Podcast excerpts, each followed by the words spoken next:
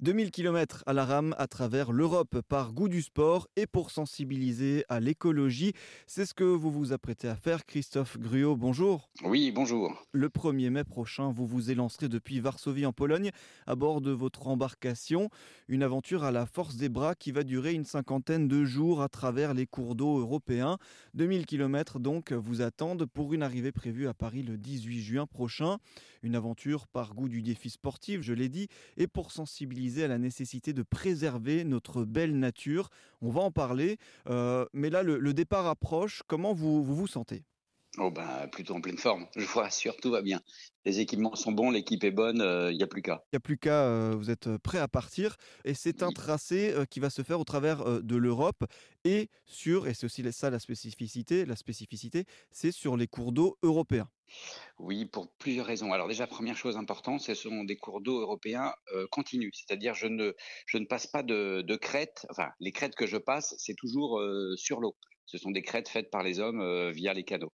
Voilà, donc la particularité, c'est ça, c'est qu'il y, a toujours une continuité dans les connexions d'eau sur tout le parcours de Varsovie à Paris. Pourquoi avoir choisi les cours d'eau européens? Alors, pourquoi avoir choisi les cours d'eau européens? À la base, je voyage un peu partout dans le monde, et c'est vrai qu'on est à l'autre bout du monde, qu'au bout du monde, du bout du monde, et eh ben c'est ici en fait. Donc, euh, pour faire simple, au lieu de, de, partir aller euh, voir euh, ce qui se passe sur les calottes glaciaires, etc., je pense qu'il est intéressant de voir aussi ce qui se passe chez nous et de voir comment ça se passe.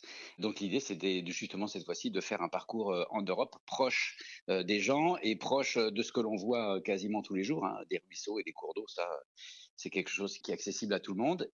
On se pose toujours une question quand on voit un bout de plastique flotter, on se dit ah il y a de la pollution, mais il n'y a pas que de la pollution visible, il y a aussi de la pollution invisible. Donc ce qui m'intéresse euh, dans l'Europe à la rame justement, c'est de pouvoir déjà faire une aventure chez nous.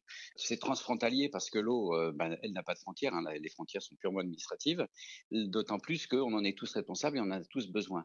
Donc l'idée de base, c'est de pouvoir se déplacer dans cet environnement-là j'ai l'habitude de me balader dans des espaces sauvages, hein, que ce soit l'Amazonie, le désert ou autre, et j'ai été surpris quand j'ai fait le, le, premier repérage de voir encore tout cet espace sauvage que l'on a autour de nous.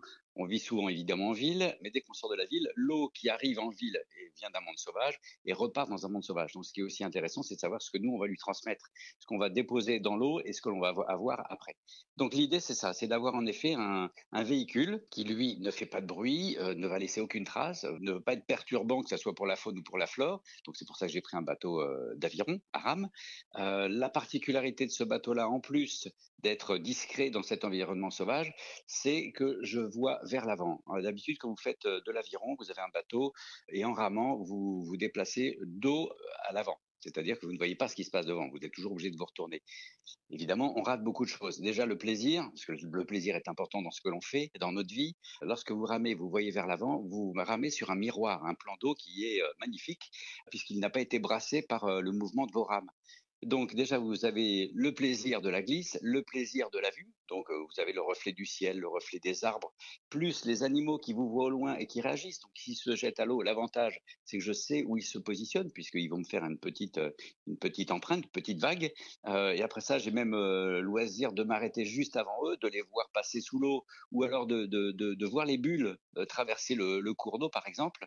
Donc ça fait partie de, des plaisirs de, de ce type de, mmh. bateau. Et justement, vous vous serez accompagné parce que cette traversée à la rame, elle est certes pour montrer la beauté de la nature, pour ce goût du, défi sportif, du voyage, mais vous allez aussi le, elle va servir la, cause scientifique. Vous serez accompagné de scientifiques et de photographes qui vous aideront à rendre compte de cette beauté de la nature et, de, et cette nécessité forcément de la préserver. Oui, c'est important. Alors c'est bien de se faire plaisir, mais si on ne partage pas le plaisir, euh, c'est pas inutile. Mais enfin bon, c'est quand même très très limité. Là, le but du jeu, je ne suis en fait qu'un fil conducteur et euh, je suis en partenariat avec le Muséum national d'histoire naturelle. Justement, il y a cinq scientifiques qui vont être sur le parcours. Alors ils vont pas être physiquement avec moi sur le parcours. C'est surtout que je vais, à la base, je vais faire des prélèvements d'eau qu'après ça, je vais leur transmettre. Et donc, il y a différentes, euh, différentes manières de faire les prélèvements, puisqu'il y a différentes études qui vont être dessus. Sur les cinq scientifiques, qu'est-ce que l'on a? Dans la pollution euh, invisible, on a l'ADN, euh, un spécialiste ADN environnemental, donc on prend un échantillon d'eau qu'on va filtrer pendant une heure ou deux et qu'après ça on va on va travailler sur on va dire sur une crème et donc l'ADN environnemental va nous permettre de savoir ce qu'il y a exactement à l'endroit du prélèvement. Il serait très très difficile de passer des jours, des heures, voire des, des, semaines pour essayer de, de connaître tout le l'environnement autour de, cette eau. L'ADN environnemental, on récupère de l'eau, on regarde qui, quelles sont les traces d'ADN, on va savoir qui vit à cet endroit-là. On va voir s'il y a des races, des espèces qui existent encore ou des espèces qui n'existent plus. Euh, entre autres, on va savoir s'il y, a des espèces migratrices. Donc, euh, il y a un spécialiste euh, poisson migrateur, c'est-à-dire des poissons qui vont de l'eau de mer à l'eau douce ou de l'eau douce à l'eau de mer. Et justement, l'ADN environnemental nous permettra de savoir s'ils sont passés par là, s'il y en a encore dans ces cours d'eau. Troisième scientifique, c'est un spécialiste perturbateur endocrinien, c'est-à-dire les pollutions plastique, mais pas obligatoirement visible, c'est-à-dire que le plastique, en se dénaturant, va, va laisser dans l'eau euh, des perturbateurs endocriniens. Donc, il va falloir aussi faire des prélèvements. Donc là, c'est un prélèvement simple. Hein. il suffit juste de prendre une bouteille d'eau, en verre évidemment, et après ça, on va faire une analyse. Voilà. Après ça, on a un autre spécialiste qui est euh, spécialiste des odonates, donc des, libellules, qui est plus, on va dire, spécialiste sur les berges, de savoir qui vit sur les berges. Voilà. Mmh. Et le cinquième spécialiste, c'est un spécialiste culinaire qui, alors lui, par contre, sera présent sur une partie du parcours régulièrement il y aura des événements avec, mmh avec des grands chefs pour justement savoir quels sont encore les, aliments utilisés actuellement ou qui ne sont plus utilisés avec des ressources venant de, la rivière. Et ça sera intéressant de voir ce que ça donne. Cette diversité de, scientifiques qui vous accompagneront pour mettre en avant et analyser cette nature, ces cours d'eau que vous allez traverser, un partage d'expériences que vous allez notamment faire avec des écoles, des élèves que vous allez rencontrer dans les différents pays traversés. Oui, tout à fait. Les, en fait, ce sont des écoles francophones. Donc, euh, on va commencer par euh, Varsovie. Après ça, pareil, l'école francophone de Berlin, il y a l'école francophone à La Haye, en Belgique, etc.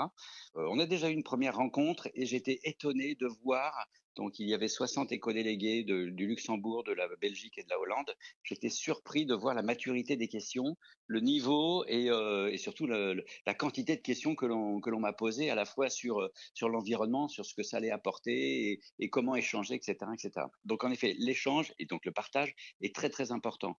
Il, y a il a été mis en place un programme de sciences participatives. C'est c'est une première euh, où cette fois-ci les écoles font des prélèvements et les, les scientifiques vont faire les analyses, tout ça pour avoir un résultat. Euh, c'est-à-dire, c'est pas juste pour faire des exercices pour s'amuser. C'est vraiment les scientifiques ont besoin d'avoir des prélèvements et les élèves vont faire eux-mêmes les prélèvements qui vont transmettre aux scientifiques. Donc, c'est une vraie science participative qui est, qui est mise en place.